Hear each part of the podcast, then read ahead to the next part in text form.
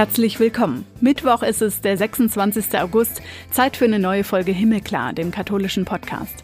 Ich bin Kati Geiger und erzähle mit euch Geschichten von Menschen in diesem Alltag, der im Kleinen und Großen vom Coronavirus und seiner Pandemie bestimmt wird. Und das ist diesmal eine Frau, die ihr wohl kennt, Shari Reeves. Die Wissenschaftssendung Wissen macht A im WDR kennt ihr bestimmt. Die hat sie 16 Jahre moderiert. Man hat als Kind, als junger Mensch die Hoffnung, es wird eines Tages alles so viel besser und es verändert sich. Aber es tut es nicht. Nur, dass das gemeinsame Miteinander, der gemeinsame Glaube an ein besseres Leben im Grunde genommen an das Ziel führen kann, an das am Ende des Tages alle wollen. Und das geht nur zusammen. Shari ist Deutsche, hat Eltern aus Kenia und Tansania, ist weiterhin im Fernsehen unterwegs und ich habe vergessen zu fragen, ob sie immer noch so gut Fußball spielt, wie sie das mal gemacht hat. Was für sie blöd und toll ist als Medienmacherin in der Corona-Zeit, darum geht's gleich. Auch ob es Alltagsrassismus gibt und wo sie den zu spüren kriegt. Und sie gibt unglaublich gute Gedankenanstöße mit auf den Weg, finde ich. Erstmal das Wichtigste, was in dieser Woche in der katholischen Welt passiert ist. Das Dokument aus Rom beschäftigt uns noch weiter. Der Vatikan hat es veröffentlicht mit der Instruktion zu Pfarreireform. Laien, also nicht Geweihte, dürfen keine Leitungsfunktion haben. Der Pfarrer soll Chef bleiben und zugemacht oder zusammengelegt werden dürfen Gemeinden nur in absoluten Ausnahmefällen. Wir erinnern uns. Die deutschen Bischöfe waren sich darüber nicht so ganz einig. Manche fanden es gut, manche überhaupt nicht. Jetzt will Bischof Georg Betzing, der Vorsitzende der Deutschen Bischofskonferenz, das Gesprächsangebot annehmen, das aus Rom kam. Und hat vorgeschlagen, vorgeschlagen, katholische Laien mit ins Boot zu holen. Sie sollen die Chance kriegen, ihre Position darzulegen. Was die Laien gut finden, also das Zentralkomitee der deutschen Katholiken, das ZDK, schließlich werden in dem Vatikanpapier Bischöfe, Priester, Diakone und Laien alle gleichzeitig angesprochen.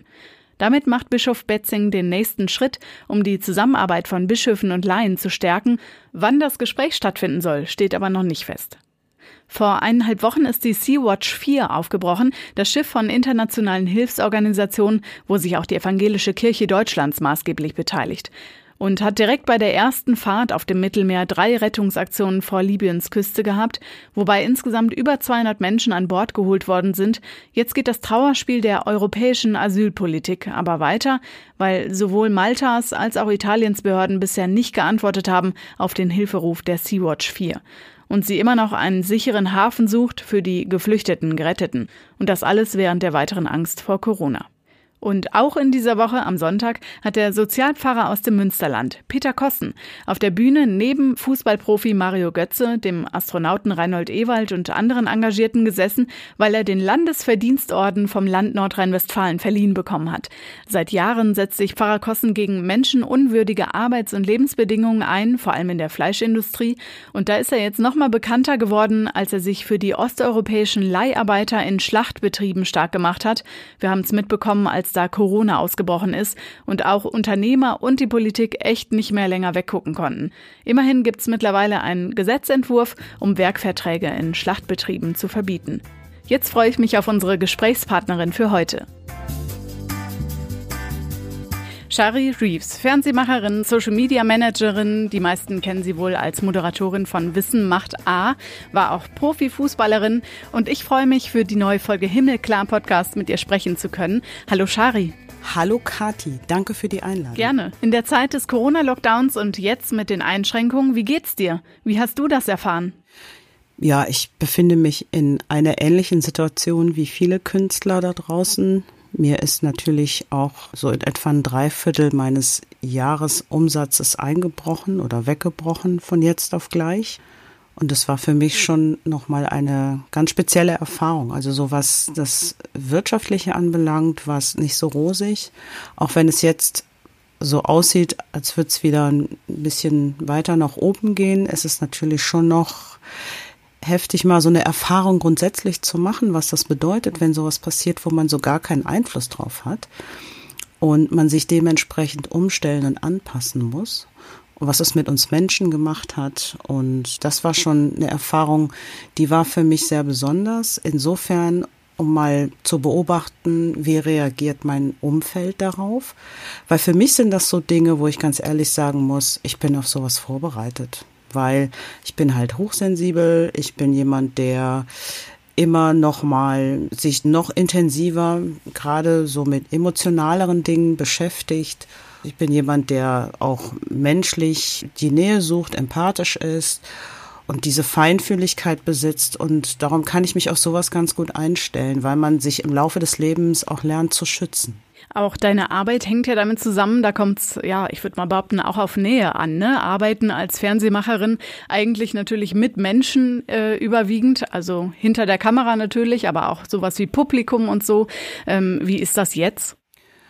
Das ist eigentlich okay, muss ich ganz ehrlich sagen. Es ist für mich nicht mal ungewohnt, weil du als Eventmoderator in dem Falle, weil ich mache ja nicht nur oder habe nicht nur hinter der Kamera, äh, Entschuldigung, vor der Kamera gearbeitet. Oh ja, ich war ja vor der Kamera, stimmt. Sondern ich bin ja auf ganz vielen Bühnen auch unterwegs im Bereich Moderation. Grundsätzlich bin ich eine Moderatorin, die immer gern die Nähe zum Publikum sucht, die versucht auch immer in irgendeiner Art und Weise mit dem Publikum interaktiv zu sein. Das ist eine Umstellung auf der einen Seite, aber auf der anderen Seite finde ich das super, weil ich ein totaler Technikfreak bin und muss ganz ehrlich sagen, dass ich das mega finde, was, was es überhaupt für Möglichkeiten gibt im Zeitalter der Digitalisierung, dass man trotzdem in die Kommunikation gehen kann. Auf der anderen Seite fehlt mir das, vor Ort mit Menschen zusammen zu sein, gerade wenn es um meinen Beruf geht. Auch in diese Corona-Zeit fällt die Black Lives Matter-Bewegung. Vieles, was du machst, Erklärvideos, Podcasts und so weiter, haben mit Diversität und Rassismus und so zu tun. Du zeigst es aus deiner Perspektive. Das ist äh, nichts Neues natürlich, aber diese Zeit hat viele Themen nochmal wieder neu auf den Tisch geholt. Und der Auslöser war dann der Tod von George Floyd in den USA. Was hat das mit dir gemacht? Ja, also ich muss ganz ehrlich sagen, ich war ich kann das Gefühl gar nicht beschreiben, als mich diese Nachricht erreicht hat.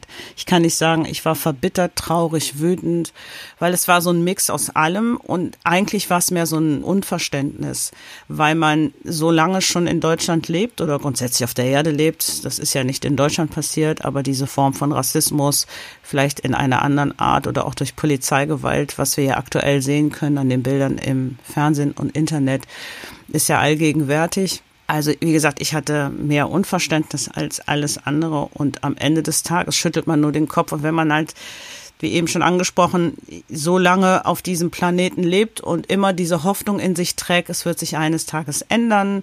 Und das ist doch alles nur vorübergehend, weil als Kind hast du immer die Sichtweise auf Dinge und auch als junger Mensch, du willst nicht nur die Welt verändern, sondern du hast auch noch diesen großen Glauben und die Hoffnung daran, dass sich tatsächlich auch etwas verändern lässt und dass du das entweder selber mit beeinflussen kannst, diese große Form der Veränderung, die dann auch stattfinden sollte, oder dass es eben auch andere sind, die maßgeblich daran beteiligt sind, das in die Wege zu leiten.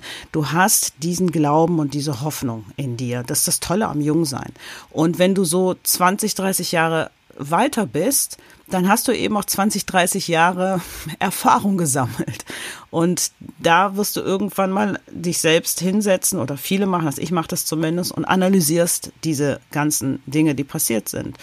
Und dann weißt du ganz genau, gerade in Bezug auf dieses Thema Rassismus, was George Floyd anbelangt, dann ist dir irgendwann klar, okay, das und das hat sich geändert und vieles von dem, was sich noch nicht geändert hat, wird sich vielleicht auch gar nicht ändern, weil entweder wir immer ein Feindbild brauchen, weil wir so verbohrt sind als Menschen, dass wir nicht in der Lage mehr sind, den Wald vor lauter Bäume zu sehen. Das ist ja ohne da jetzt einen großen Bogen zu machen, es gibt ja viele andere große Themen, die uns gerade umtreiben, wie beispielsweise das Klima, ähm, die Temperaturen, die wir gerade draußen haben, dass man immer noch nicht einsichtig ist, zu verstehen, dass wir den Einfluss darauf haben. Das ist eine Konsequenz aus einem äh, Verhalten, was wir als Mensch an den Tag legen. Und so ist es eben auch mit dem Thema Rassismus. Das ist alles resultierend aus dem, was ich tue, was ich sage und äh, wie ich damit umgehe und was ich vielleicht dann am Ende des Tages versuche zu verändern oder eben auch nicht. Mit anderen Worten, es sind wir Menschen, die sich verändern müssen. Und wenn wir das nicht begreifen, dass wir das tun müssen, dann äh, ich könnte ich jetzt sagen, dann sehe ich schwarz für die Zukunft. Was jetzt in deinem Fall ein bisschen amüsant ist, aber du darfst das sagen. Ja. Du machst es ja eh, also du zeigst Gesicht, du sagst, du glaubst daran, du kämpfst da auch für. Ähm, was stärkt dich darin? Also auch ein persönlicher Glaube, ein religiöser Glaube? Ja, also ich bin, meine Mutter ist extrem gläubig. Meine Mutter ist so gläubig, dass sie vor den Mahlzeiten betet.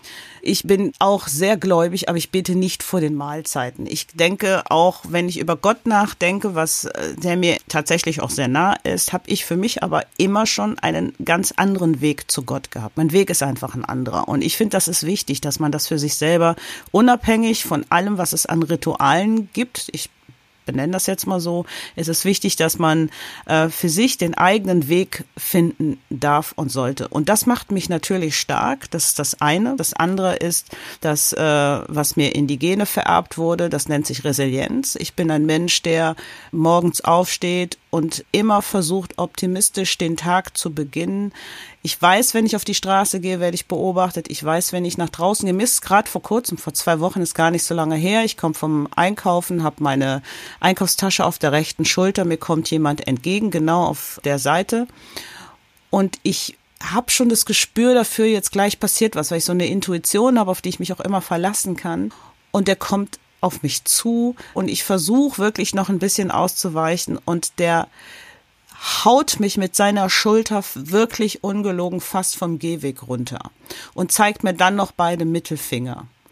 Ich drehe mich rum und sage, hey, was bist denn du für ein Rassist? Und dann kam natürlich die passende Antwort dazu. Und klar, jetzt kann man da draußen sagen, ja, aber das weißt du ja gar nicht, ob das wirklich ein Rassist war und so.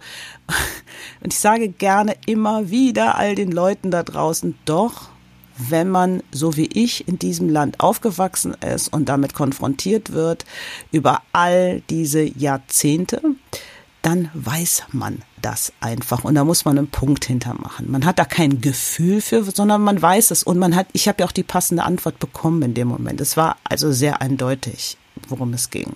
Mittlerweile ist es ja genau dieses Vorübergehen, Schubsen, und einen fast vom Gehweg runterschmeißen, Mittelfinger zeigen. Die haben ja, glaube ich, die verändern sich gerade. Die haben ja gelernt, nicht mehr so viel zu sagen, sondern es einfach zu machen. Das ist ja ein körperlicher Gewaltakt, der da passiert ist. Also normalerweise kenne ich es mit Worten, mach, dass du in den Busch kommst. Also meine Mutter hat mir neulich eine Geschichte erzählt, die mich extrem traurig gemacht hat. Ich habe das nicht gewusst.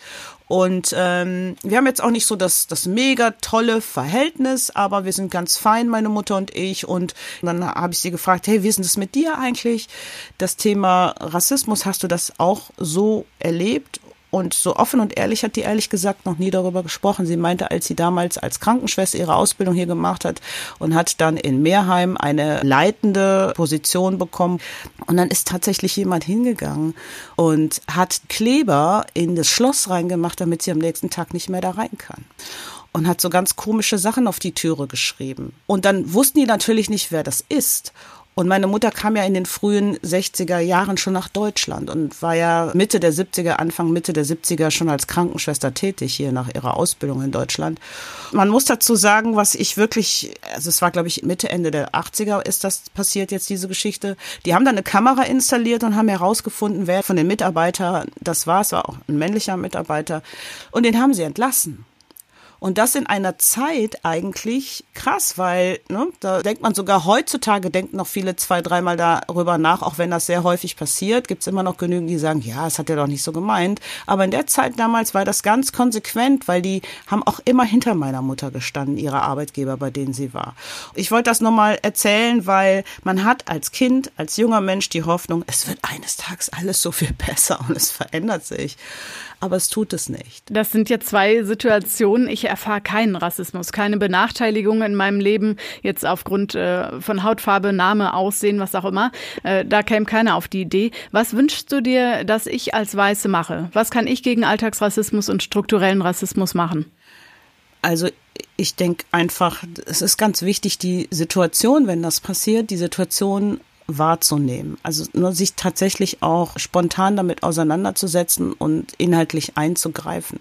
Und es geht nicht darum, dass man sich auf irgendeine Seite positioniert, sondern dass man ganz diplomatisch versucht, die Situation aufzulösen, also sich tatsächlich inhaltlich einzumischen, sich mit dem Thema solidarisch zu zeigen. Also nicht mit Menschen, sondern mit der Thematik solidarisch zu zeigen und in dem Moment auch Hilfeleistung anbieten, um einfach eine Verständigung zwischen diesen beiden Parteien herzustellen.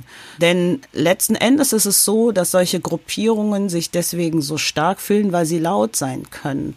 Ich nenne gerne immer dieses Beispiel, was ich auch schon ein paar Mal genannt habe. Das ist wie in Urlaub. Du fährst in Urlaub, hast sechs Wochen tollen Urlaub gehabt, am letzten Tag wird dir die Geldbörse geklaut, du fährst nach Hause und das ist das Einzige, worüber du erzählst, dass der Urlaub war total scheiße, weil mir haben sie das Portemonnaie geklaut. So. Wenn solche Sachen passieren, hören halt ganz viele Leute weg, weil es sie nicht betrifft. Aber es ist halt wichtig, dass man hinhört, dass man sich betroffen fühlt. Warum? Und das ist das, was viele junge Menschen gerade gezeigt haben, wo sie auf die Straße gegangen sind zum Thema Rassismus. Es ist eben auch eure Zukunft, Freunde. Ja, und wenn es bestimmten Gruppierungen, und da geht es nicht nur um Rassismus, sondern ich, ich nenne jetzt mal alle Minderheiten, die es da gibt, die halt äh, in einer solchen Art und Weise im Alltag benachteiligt werden. Wenn es denen nicht gut geht, dann geht es euch doch nicht besser. Es kann einem doch nicht besser gehen damit. Ja, es betrifft halt alle Menschen und mir ist es wichtig, dass man das versteht langsam, dass nur dass das gemeinsame Miteinander, der gemeinsame Glaube an ein, ein, ein besseres Leben im Grunde genommen an das Ziel führen kann, an das am Ende des Tages alle wollen. Und das geht nur zusammen. Aufgegriffen hast du das ja genau auch im Juni beim Brennpunkt im ersten deutschen weißen Fernsehen, wie du gesagt hast, in der Show von Caroline Kebekus. Welche Reaktion hast du gekriegt? Also ich muss erstmal mich bedanken an der Stelle für all die ganzen Follower, die ich dazu bekommen habe und all die verbal inhaltliche Auseinandersetzungen, Menschen, die sich dahinter positioniert haben, hinter dieser Aussage. Das waren ja auch die ganzen Kollegen, die ihre Geschichten erzählen. Das war ja nicht nur ich. Und das war, das war krass enorm, wie das angekommen ist. Das ist echt, wie man so mhm. schön sagt, viral gegangen. Und daraus haben sich ganz viele Sachen entwickelt, die jetzt in einen gemeinsamen Arbeitsprozess umgewandelt worden sind. Für mich ist das natürlich gerade in Zeiten von Corona großartig, dass ich in der Richtung was äh, machen darf und auch noch ein bisschen Geld dabei verdiene. Verkehrt ist sowas ja nie. Ähm, zumal wir das alle gerade ein bisschen gebrauchen können. Das ist halt so diese Geschichte, die sich daraus entwickelt hat. Und mir war es an diesem Tag ganz wichtig, weil dieser Satz im ersten deutschen weißen Fernsehen, das ist ja tatsächlich, das waren ja auch meine Worte. Und mir war es auch wichtig, das zu sagen, weil wir in den Medien, ich bin ja eine Medienfrau, ich bin ja genauso verantwortlich und ich habe ja nicht nur auf der einen Seite erlebt, dass ich für bestimmte Jobs abgelehnt worden bin, sondern ich bin ja auch ähm, verantwortlich für die Diversität, die in den Medien in der Art und Weise leider noch nicht stattfindet in Deutschland, obwohl es gar kein Gegenargument gibt darum war es mir wichtig, das nochmal anzusprechen, um den Leuten die Augen zu öffnen. Denn man muss auch bei allem, was passiert ist, immer eine Sache ganz klar sehen. Viele Menschen, die sagen, ja, das habe ich gar nicht gewusst, das ist mir gar nicht aufgefallen oder ich habe gar kein Problem mit Ausländern. Also die Menschen, die sagen, das habe ich doch gar nicht gewusst, ich würde denen nie und nimmer vorwerfen, ja, aber das kann doch gar nicht sein, das kriegt man doch mit. Das würde ich gar nicht machen. Und ich würde denen auch nie sagen, die leben in ihrer Blase und kriegen das nicht mit. Auch das würde ich nicht machen, sondern wir leben in einer Zeit, die ist so overwhelming. Man hat so viele Eindrücke, so vieles passiert im eigenen Leben, da draußen, im Leben der Freunde, der eigenen Familie und so weiter und so fort. Und das sind so viele Bilder, die in unserem Gehirn entstehen.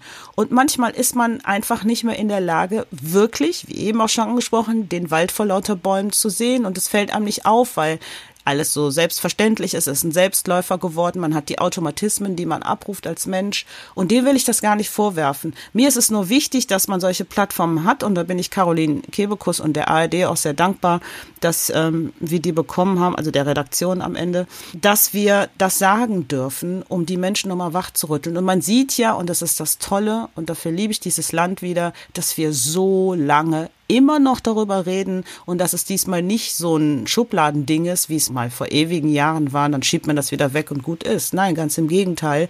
Wir reden jetzt schon seit Monaten darüber, das ist gut, das ist richtig und das geht, glaube ich, endlich mal in die richtige Richtung. Aus dir spricht da eindeutig die Zuversicht und jetzt nicht irgendwie Frust oder Resignation. Nein. Ähm, genau darum soll es ja bei uns im Podcast auch gehen. Im Himmelklar-Podcast fragen wir jeden äh, nach Hoffnung für diese Zeit, in der wir mit dem Coronavirus gerade leben. Was gibt dir besonders Hoffnung? Am Anfang habe ich so gedacht, okay, das ist total schön, weil alle lieben sich, liegen sich symbolisch in den Armen, solidarisieren sich auf irgendeine Art und Weise.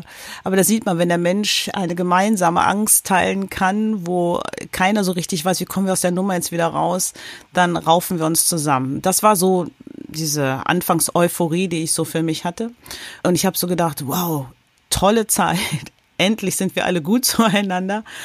Das dauert natürlich logischerweise nicht lang, bis man die alten Verhaltensmuster wieder abgreift und ähm, die greifen dann auch im Alltag logischerweise.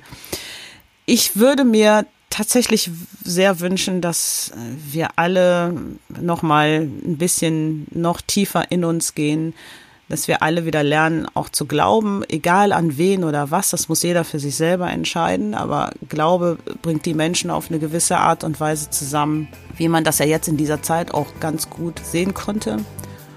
Und das wäre was, was ich mir wünschen würde, dass wir als Menschen den Weg wieder zueinander finden und nicht voneinander weg. Dankeschön. Gerne.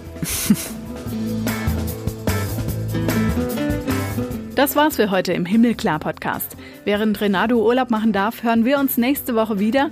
Alle Folgen, die es bisher schon gibt, findet ihr online auf himmelklar.de. Uns gibt's auch auf Facebook und Instagram als Himmelklar Podcast und auf Twitter als Himmelklar-Pod. Und Renato Schlegelmilch macht danach wieder weiter. Macht's gut, bis nächste Woche.